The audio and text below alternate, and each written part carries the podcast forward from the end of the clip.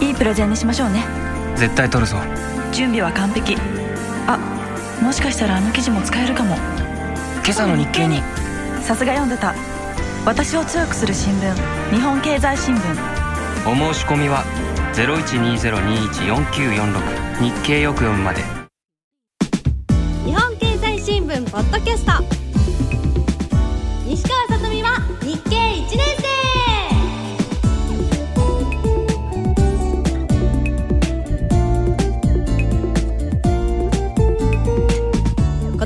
は日本経済新聞社の提供でお送りします。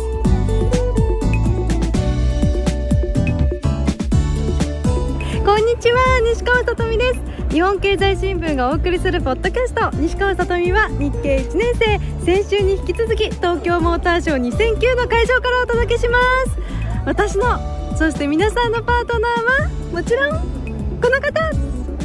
またやるんですかこれ。日経 CNBC 経済解説委員長の西川康です。委員長がまだいません。皆さん助けてください。本当にどうしましょうかね。さあそんな東京モーターショーなんですが前回これまで一番小さい規模という話もしましたがやはり賑やかですよ。今日本カー・オブ・ザ・イヤーの表彰式が行われた直後でして私の後ろにはたくさんの報道陣の方々で賑わっています。すごいですね。今年のカー・オブ・ザ・イヤージャパン2009年2010年はトヨタのプリウスに決定しました。さすがですね。プリウス。私もですね乗ったことあるんですけどもねとてもスムーズでとてもかっこいいですねやっぱり。やっぱり今の時代はエコですよこれ。ねえ。さてそんな今日2回目の東京モーターショー編ですけれども今日はリスナーの皆さんからいただいた車に関するお便りを紹介しながら会場の中を委員長とともに歩いていきたいと思います。ということで今日も腑に落ちるまでとことん聞こう。日本経済新聞ポッドキャスト西川さとみは日経1年生東京モーターショー2009の会場から。最後までよろしくね。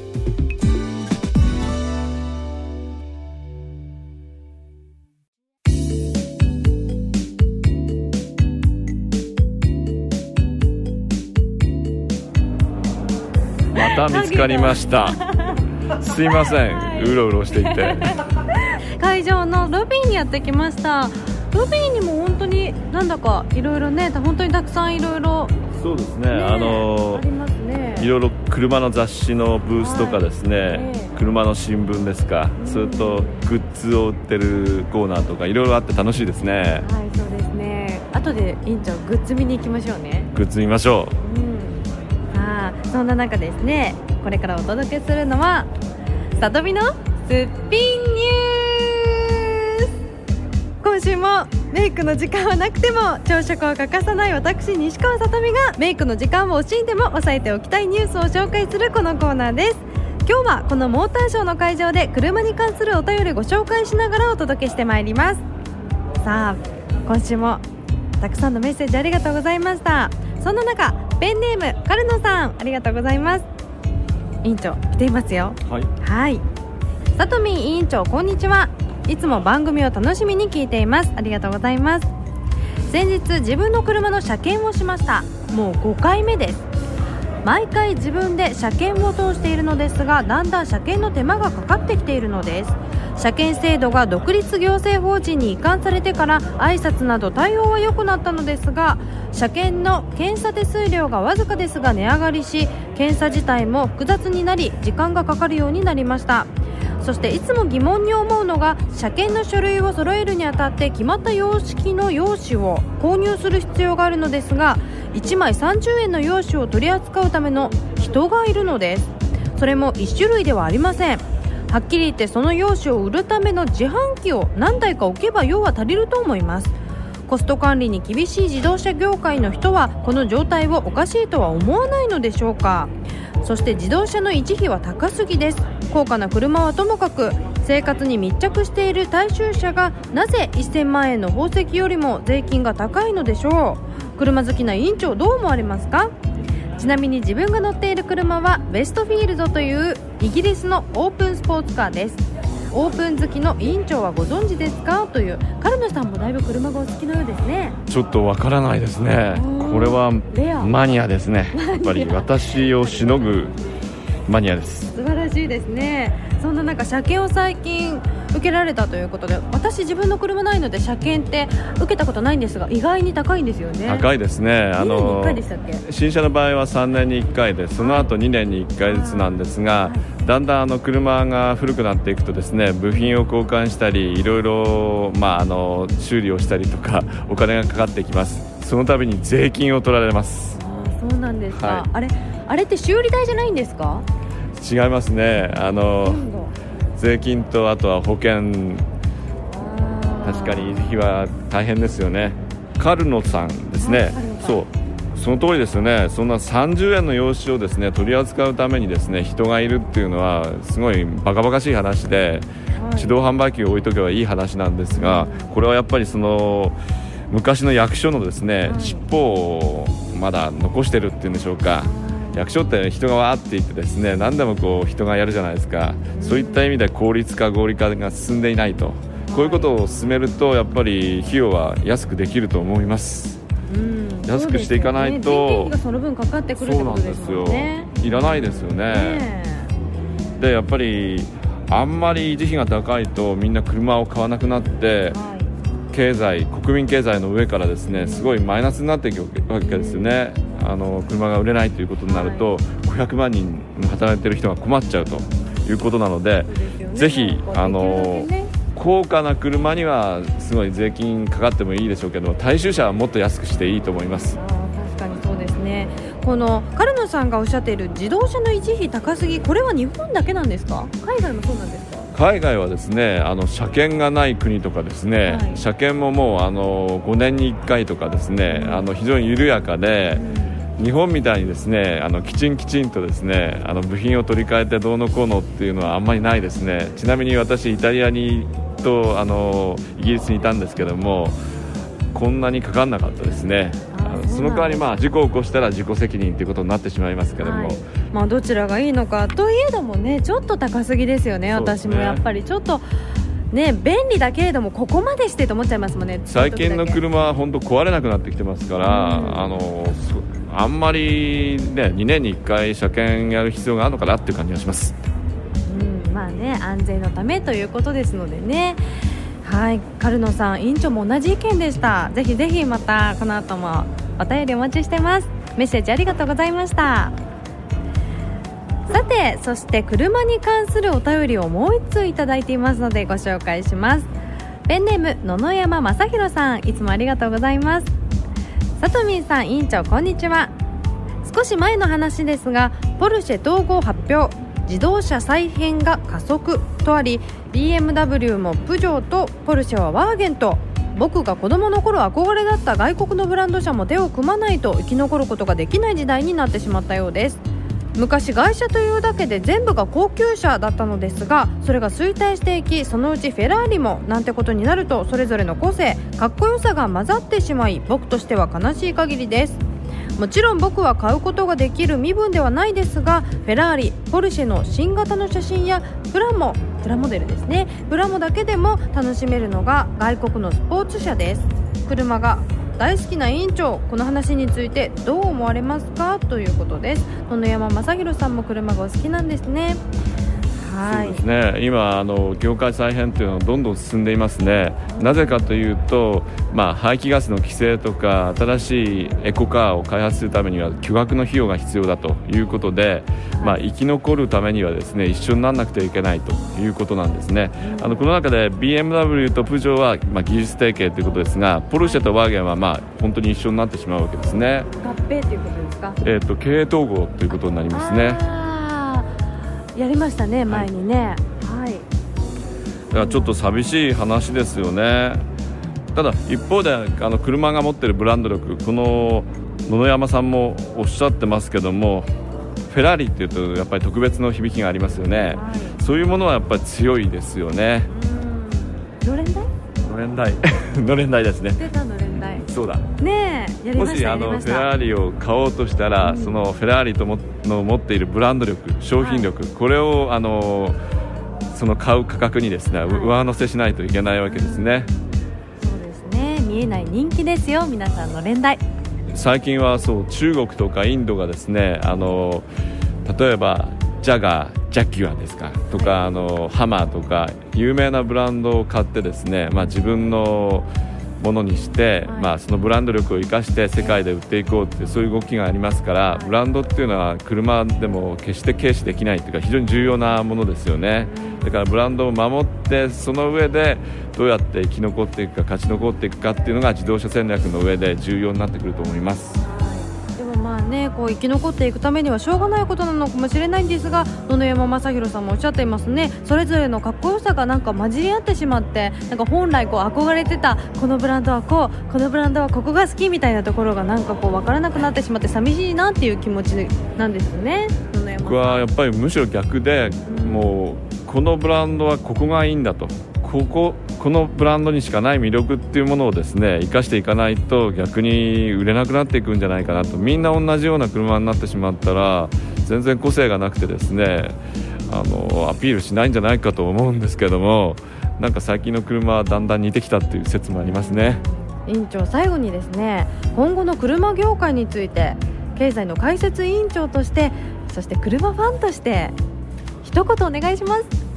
そうですね。あの時代はやっぱりあの環境重視そして石油っていうのがいつまで取れるか分かんないから必然的にその、まあ、ハイブリッドカーそして電気自動車になっていくんでしょうがその中でも、まあ、個性を失わないと乗る楽しみっていうんですか運転する楽しさこれを忘れないでほしいなと思いますね。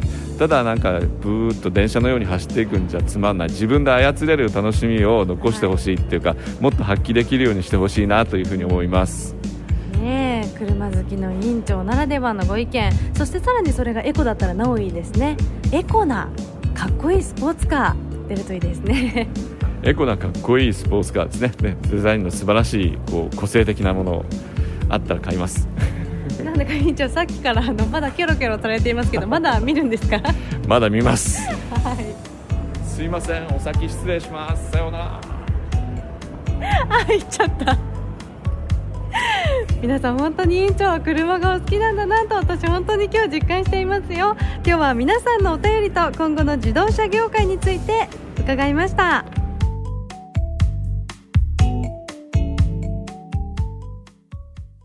物やお金の仕組み DS 体験実況中継。さあ私が大好きなこのコーナーです。今日も始めてまいりたいと思います。ね DS のソフト。物やお金の仕組み DS まだまだ頑張っていますよ。じゃあ始めていきたいと思います。え今日はですね問題ではなくてちょっと頑張って問題を解いてお金を貯めたので私ショップに遊びに行きたいと思います。はい。そうするとですね、いらっしゃいませと店員さんが話しかけてくれて、商品名をタッチすると詳しい説明を見ることができますとおっしゃってくれていますよ。それでどんな商品があるのかというとですね、まず、あ、名刺の名前を変えれるこの解明1回100円。意外に取りますね。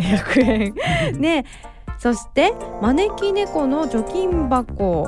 1000円。あこれならちょっと買えるかも。そして時計とか電卓とか。そして他に気になるのがいっぱいありますずらりと。これは問題を解いたら昇格するにつれてこのアイテム商品が増えていくんですねそしてこの商品は問題を解いてこの稼いだお金で買えるんです。私はだから貯めてました。あと気になるのが金のなる木。これ気になるんですよ。この金のなる木。5万円。5万円ですよ。まだちょっと買えないかな今日は。もうちょっと頑張ったらのご褒美にします。そしてその他にあありましたね。エレベーターのカゴ。これも実はもう私買ったものなんですが3000円であのね以前公開録音の時にね前に持っていかれたエレベーターのカゴもこのショップで、えー、買うことができるんです。懐かしいな。そんな中ですねいろいろあるんですが今日はですねスクラッチおみくじ。100円。1回100円1日1回しかできないんですがこれちょっとやっていきたいと思います。いいか？いいか？いいかな？スクラッチおみくじ。今日のあなたの運勢はよく当たる？はてなってあります。占い付き。買う。お買い上げありがとうございました。それではおみくじを選んでください。おみくじを選ぶ。金運の運試しです。下の5枚のカードから1枚をタッチして選んでください。赤オレンジ黄色緑青。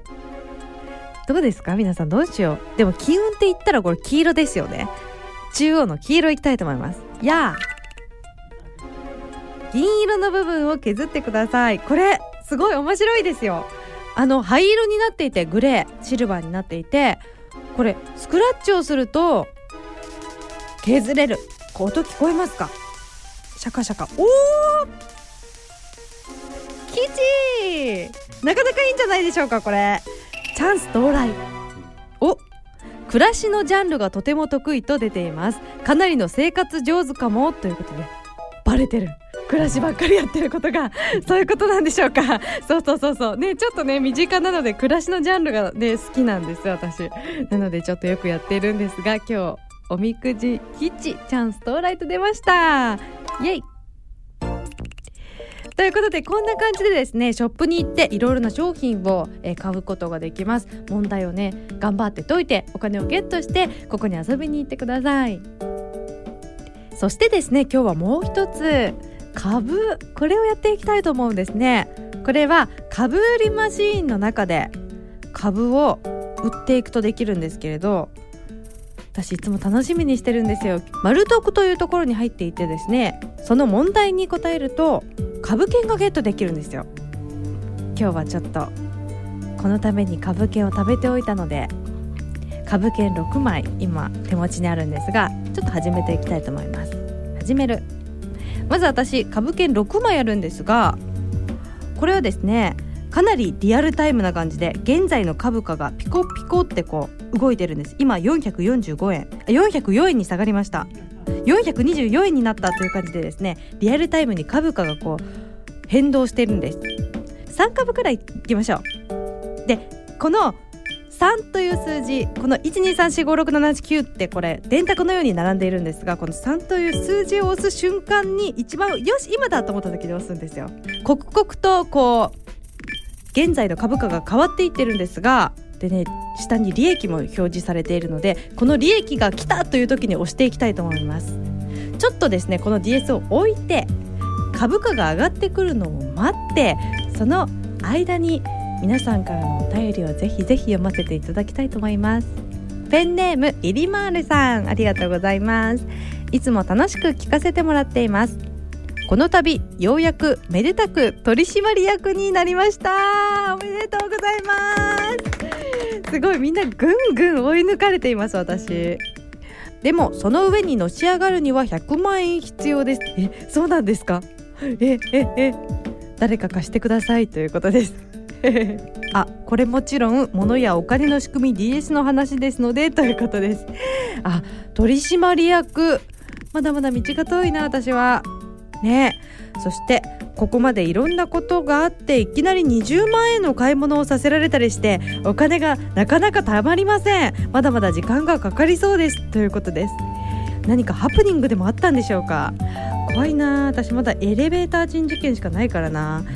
お待っていたらちょっと上がってきました。今ですね449円までいってあでも300円台になっちゃったまた。405円。ちょっとささっきね私ちょっとパッと見た時500円くらいになっていたのでもうちょっとだけ待ちたいと思っていたらどんどん下がってきた。どうですか？でも利益はね1200円も出てるからもういいかな。もう次ですね来たと思った時に押しますね。まだダメ。だって300円台になっちゃったもん。行きます。もう行きます。上がれ頑張れ。リアルタイムに下がっていっちゃう。もういっか。927円の利益でした。結局ですね309円くらい。ねえ欲張っちゃダメでした。あ今もうね 売ってしまったのにもう450円ぐらいになってましたよ。皆さんいいタイミングで押してください。あちょっと今ちょっとなんか株価上がってきたので残りの3株もやっちゃいたいと思います。今結構もう450円くらいになってきましたよ。よし。427円で株券売りました。さっきよりちょっといいいい成績だった。このように皆さん遊んでください。以上物やお金の仕組み DS 体験実況中継のコーナーでした。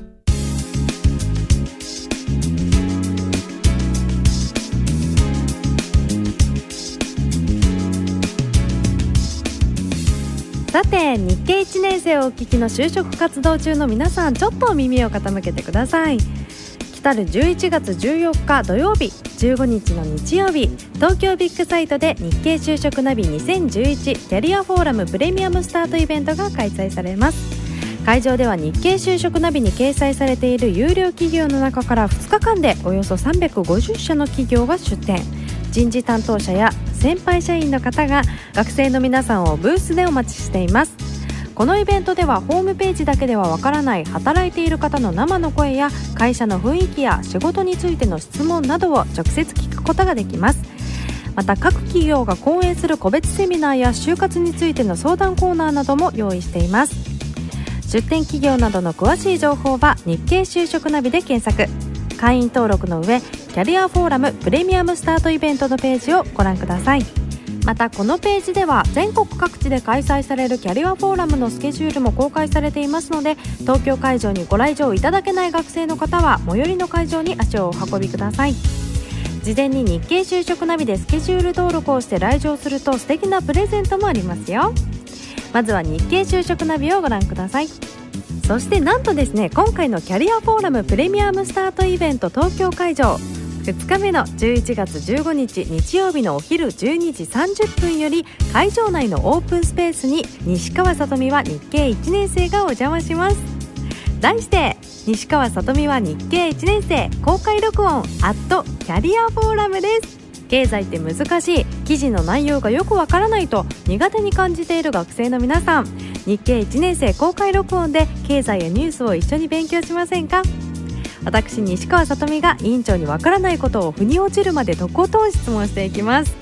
そして今話題の日本経済新聞社監修任天堂 d s ソフト。知らないままでは損をするものやお金の仕組み DS 体験実況中継の特別編も行います。会場内で DS ソフトを実演してご来場の皆さんと楽しく経済を学ぶ時間を過ごしていきたいと思います。しかも当日任天堂 d s を会場にお持ちいただくと物やお金の仕組み DS 体験版のダウンロードができます。ぜひ DS を持ってきてくださいね。なおこのフォーラム就職活動中の学生以外の方は会場及び公開録音にはご参加できません。あらかじめご了承ください。就職活動の業界研究企業研究の必須イベント。日経就職ナビ2011キャリアフォーラムプレミアムスタートイベント。東京ビッグサイトで11月14日15日の開催です。就活生の皆さん日一を聞いて日経就職ナビに登録してキャリアフォーラムに参加してくださいね。そして来年1月16日には日経テスト就活生限定テストも実施されます。どんどんチャレンジして就職活動を乗り切りましょう。私西川さとみも皆さんの就職活動を応援します。みんな頑張れ。以上日経就職ナビ2011キャリアフォーラムプレミアムスタートイベントそして日経テスト就活生限定テストのお知らせでした。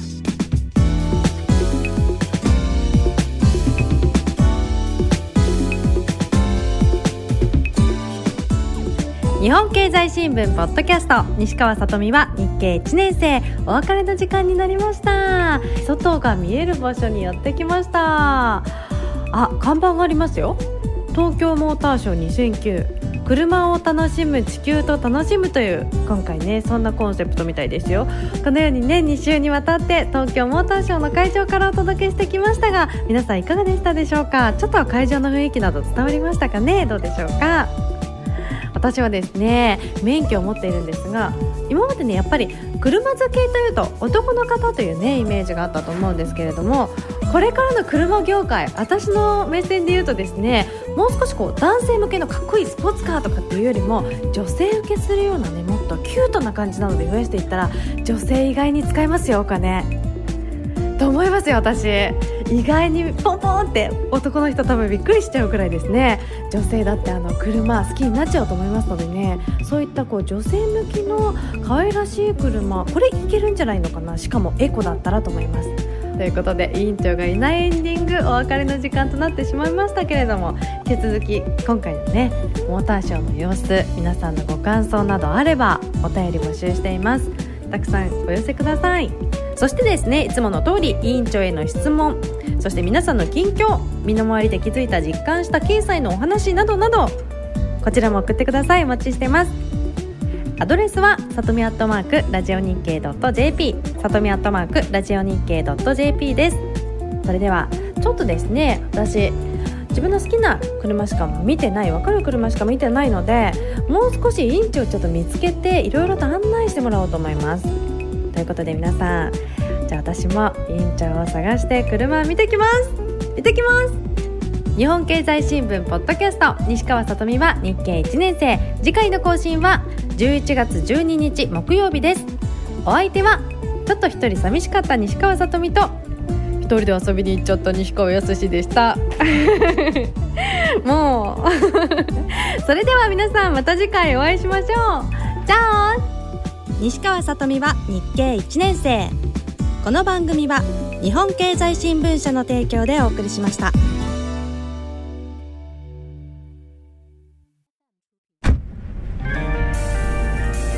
いいプレゼンにしましょうね。資料完璧か？はい。絶対取るぞ。企画室の池田香織。できる若手がいると聞いて担当に指名した。今日の提案。あともう一押し何かないかな。そういえばあの記事。トップ営業の竹財先輩。こんな大きなプロジェクトの担当に私を指名するなんて。期待に応えなきゃ。準備は完璧だけどもしかしたらあの記事も役立つかも。今朝の日経に。さすが読んでた。やっぱり読んでた。私を強くする新聞。日本経済新聞ご購読のお申し込みは0120-21-4946日経よく読む。0120-21-4946日経よく読むまで。